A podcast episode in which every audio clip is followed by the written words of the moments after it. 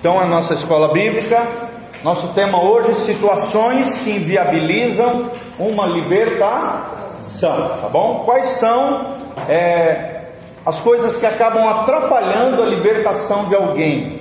Quando nós falamos de libertação, lembre-se que não é aquela questão apenas de meter a mão na cabeça e expulsar um demônio, mas sim um aconselhamento inteligente de forma eficaz, onde você vai construindo um caráter restaurado na vida da pessoa, vai levando a pessoa a firmar uma aliança com o Senhor Jesus, e mais que isso, você vai reeducando ela à luz da palavra de Deus, tratando as áreas de deficiência nela, para que quando a gente orar, né, depois de um mapeamento, quebrando as legalidades malignas, as pessoas possam ser totalmente libertas e o demônio não volte, tá?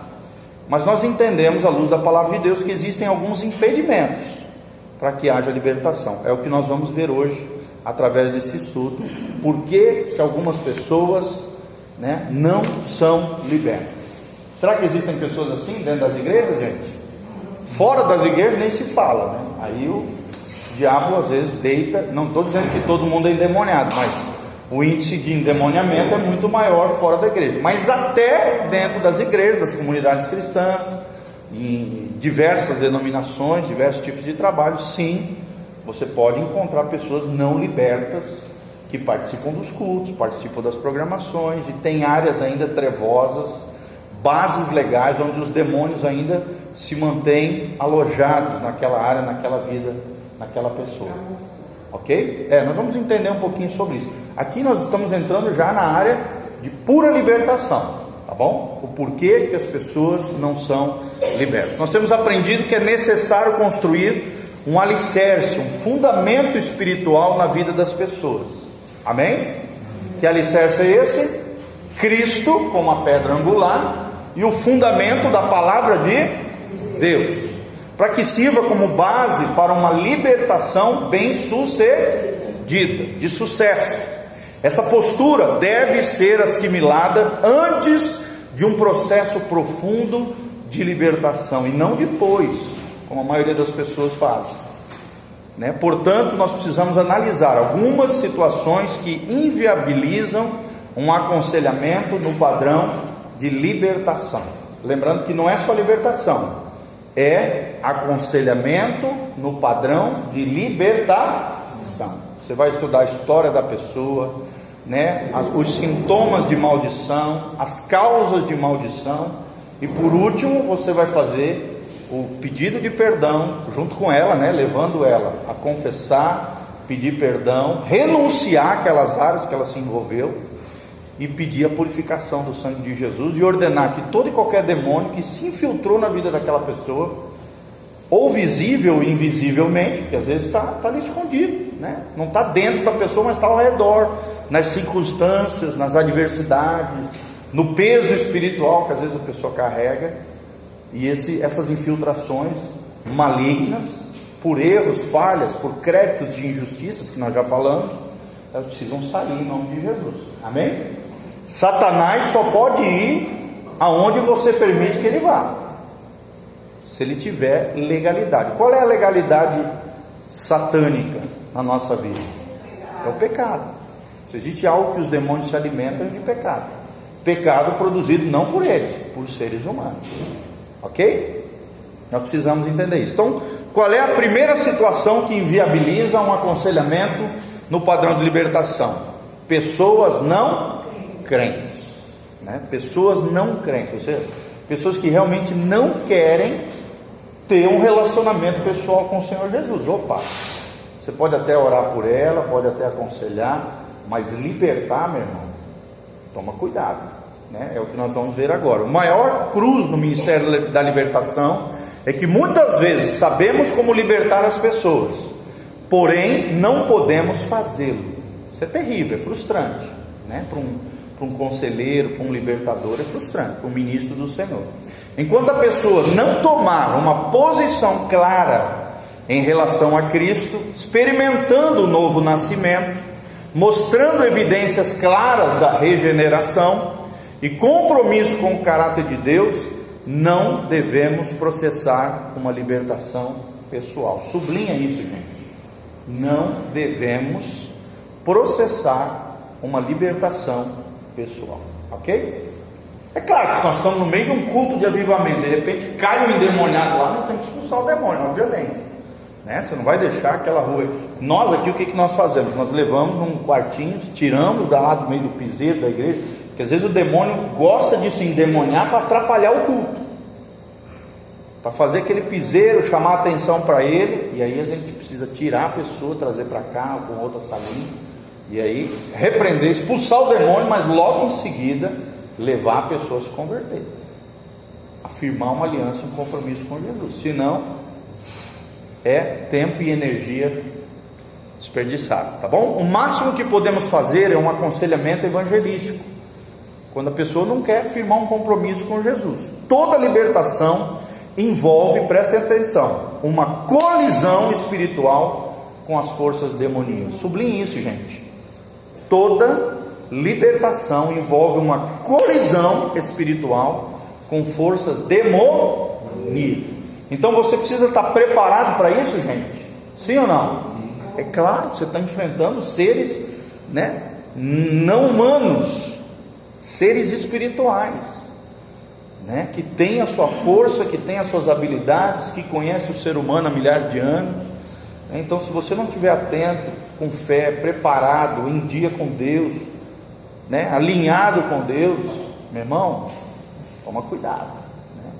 Mas é possível encarar e vencer, triunfar sobre eles. Para essa colisão, a pessoa precisa primeiramente estar sob a proteção espiritual oferecida pela certeza da salvação salvação, você precisa ter a certeza de que o teu nome está escrito no livro da vida. Alguém tem Bíblia aí?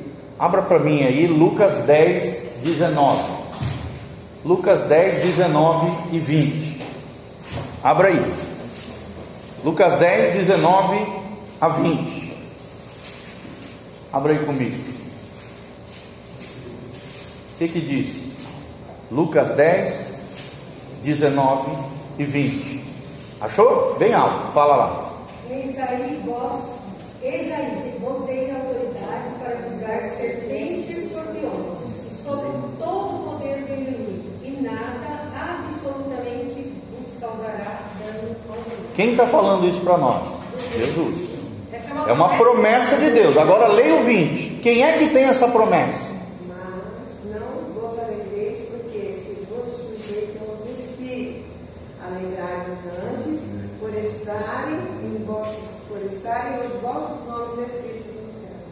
Então, só tem essa promessa quem tem o nome escrito no céu. Quem tem o nome escrito no livro do céu é alguém que tem a vida eterna, que é salvo, que tem um compromisso com Jesus, que leva as coisas de Jesus a sério, amém?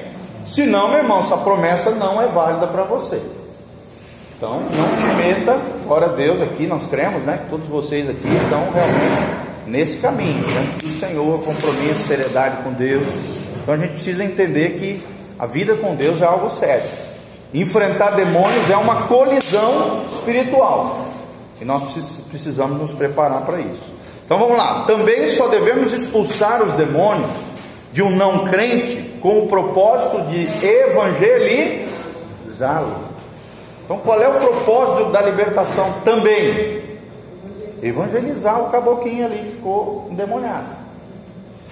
Temos que evangelizar. Caso ele não queira um compromisso com Jesus, em hipótese alguma deve-se insistir nesse processo. Que processo é esse? Libertação. Libertação. Ah, não, não quero nada de Jesus, quero continuar na minha vida torta, errada, pá e tal, balada, prostituição, não quer, não quer romper com o pecado, com a sujeira.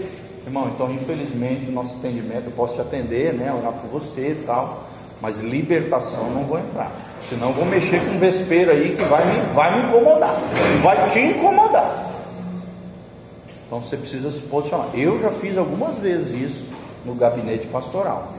É importante a gente se posicionar conforme diz a palavra de Deus. Por quê? Porque se você expulsar o demônio de alguém, está lá na Bíblia, né, nos evangelhos, e aquela pessoa deixar vazia a casa, a Bíblia diz que o demônio sai e depois procura, perambula sobre a terra, E se ele volta e encontra a casa vazia, ele traz outros sete demônios com ele. E a Bíblia diz que o estado dessa pessoa se torna pior do que outrora era. É muito sério isso. É, ele traz, não é legiões, traz mais pelo menos sete demônios junto com ele. Aí vai ficar oito, um mais oito. Legiões ou demônios? Está fechado o portão? Ah, tá. Pega ali fazendo um favor, na, minha malinha ali na parte da frente tem o controlezinho cinza. Beleza, gente? Todo mundo entendeu? Ok? Alguma dúvida? Por incrível que pareça, gente, algumas pessoas, está lá naquela malinha. Algumas pessoas não querem abrir mão da suposta proteção oferecida pelos demônios, né? Pessoas que se envolveram com banda, com os orixás, com guias, né? com santos que elas cultuavam. Se ele não abrir mão disso, irmão, para por aí. É isso aí mesmo, tá? Para por aí. Sem uma disposição clara, peraí, só um pouquinho. Sem uma disposição clara de renunciar ao estilo de vida de servir as entidades e se comprometer com Jesus, não temos o que fazer, senão alertá-las da sua perigosa situação espiritual. Fala. Não, foi abrir. Que acho que ela ia entrar de moto. Tá bom? Todo mundo está entendendo aqui, gente? Você está vindo da Umbanda, ai, me ajuda aqui, eu estou endemoniado. Ó, eu te ajudo, mas você vai ter que romper lá com as entidades lá. Ah, não, mas ele é meu guia, não sei o que, ele prometeu me retalhar se eu abandonar ele. Mas Deus prometeu te proteger. Se você fez uma aliança com ele, fizer uma aliança com ele, Deus prometeu te proteger. Está aqui, Lucas 10, 19, Lucas 20. Leia lá para a pessoa, orienta ela, ora por ela, né? Se ela realmente se posicionar do lado de Jesus, continua o processo de libertação. Ah, não, mas, é, mas eu gosto tal da minha religião. Da... Não se posiciona, não. Então, posso orar por você e tal, mas não vou mexer com o demônio aqui, não. Senão vai dar trabalho para você e para mim. E o teu estado vai ser pior do que antes que eu orar e orar por você. Agora, claro, você tem que estar discernindo se você está falando com a pessoa ou com o demônio, tá?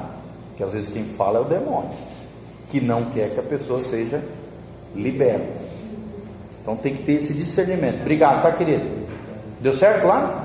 Pastor, então essa que muitas pessoas têm medo, né? Porque ele, ele serviu na, na conta. Sim, geralmente é baseado no medo, tá? O domínio dos demônios é baseado no medo. Sim. Isso é verdade. Sim, sim. Aí você tem que quebrar o medo. Falar, ó querido, nós precisamos quebrar. A base que o demônio está usando na tua vida é o medo.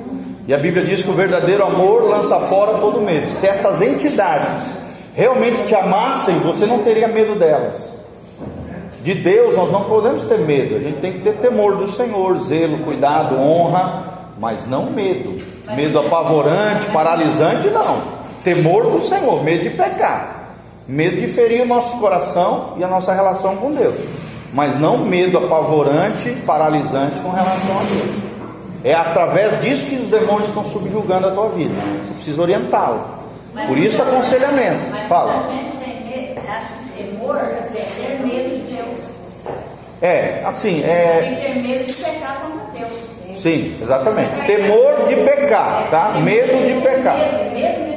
É não, o pastor Valteri às vezes não usa esse termo, tá? Mas ele, ele fala no sentido de, de ter uma, referen uma, uma, uma reverência não medrosa. Temor. É um temor de respeito, de referência, de, de medo de pecar, nesse sentido, tá? Não é um medo pecaminoso, um medo destruidor, um medo paralisante, que te impede de ser quem você é, um medo que te despersonaliza, entendeu? Te transforma num ser que você não é. Esse tipo de medo não é, não vem de Deus, tá? Vocês estão entendendo? Todo mundo entendeu? Vamos lá, continuar? Prestando atenção, vamos lá? Segundo tipo de situação, gente, que inviabiliza um aconselhamento para a libertação. Segundo, pessoas recém-convertidas ao Evangelho. É um cuidado que deve se ter. É desaconselhável ministrar uma libertação em pessoas recém-convertidas. É necessário que elas recebam um discipulado primeiro, fortaleçam-se no Senhor, sejam alicerçadas melhor em Cristo para suportarem com maior facilidade o período de provas que naturalmente sucede o processo de libertar. Ou seja, você precisa fortalecer as pessoas, prepará-las para essa coalizão entre o reino das trevas e o reino da luz. E é através da palavra, do discipulado, do acompanhamento da vida das pessoas, ok? Vamos lá, segundo parágrafo, o que muitas vezes temos observado na prática é que uma libertação prematura acaba se revertendo em um processo de apostasia. O que acontece é que às vezes as pessoas abandonam a fé quando, né? Pô, mas tu não falou que Deus ia me libertar? De repente o demônio começa a retalhar lá, começa de alguma maneira atazanar a vida da pessoa, a pessoa, pô, e não está fortalecida, não tem entendimento, não compreendeu o que era a libertação, o novo nascimento. E aí o que, que acontece? Acaba apostatando, que é o que? O abandono ou o naufrágio. É que quando a pessoa chega na igreja, começa a receber as bênçãos. Depois Exato. começa. E acha que tudo vai ser um mar de rosas. E às vezes não. Quando você rompe com o reino das trevas, por exemplo, tudo aquilo que o diabo te deu, materialmente falando, ele tem legalidade, ele pode tirar de você. Se você adquiriu aquele bem de maneira ilícita, ilegal, né, debaixo de, de todo, toda uma falcatrua ali que você fez com os demônios, é algo que não é teu, é do demônio, vai levar mesmo. Então a gente precisa entender e compreender algumas coisas com relação a isso. Né? E, e precisa se posicionar em Deus, amadurecendo as pessoas, fazendo elas compreender que tudo tem né, um preço, existem questões a serem resolvidas no mundo espiritual, no mundo natural, no mundo material, e a gente precisa explicar e ensinar isso para as pessoas. Que a vida cristã não é um mar de rosas. Tem dor, tem sofrimento, tem levantamento do inimigo. Sim ou não, gente? Às vezes você está bem para caramba, fortalecido em Deus, na glória, mas daí Deus levanta num filho ali, uma situação, na esposa, no esposo, num parente, num familiar, num colega de trabalho. O diabo usa outras pessoas como se fosse um espinho na carne, na tua vida, para de alguma maneira te afetar. Sempre tem isso, gente. Sempre tem. Sim ou não? Sim. Se ele não pode te tocar, ele vai procurar a pessoa mais frágil ao teu redor para poder tocar nela e de alguma maneira te afetar. Ou a pessoa que você mais é, ou a pessoa que você mais ama, um filho, um cônjuge, né? Um parente, familiar. Tem que tomar cuidado com isso aí. Daí o que, que acontece? Quando acontecer isso, você precisa se posicionar. Não brigar contra a carne ou sangue, contra a pessoa, mas contra a percepção do demônio que está ali por detrás, tentando afligir aquela pessoa para de maneira indireta afetar você. Entendeu? É.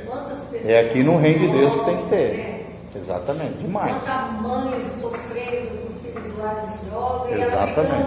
e filho, maltratando o filho, um monte de coisa.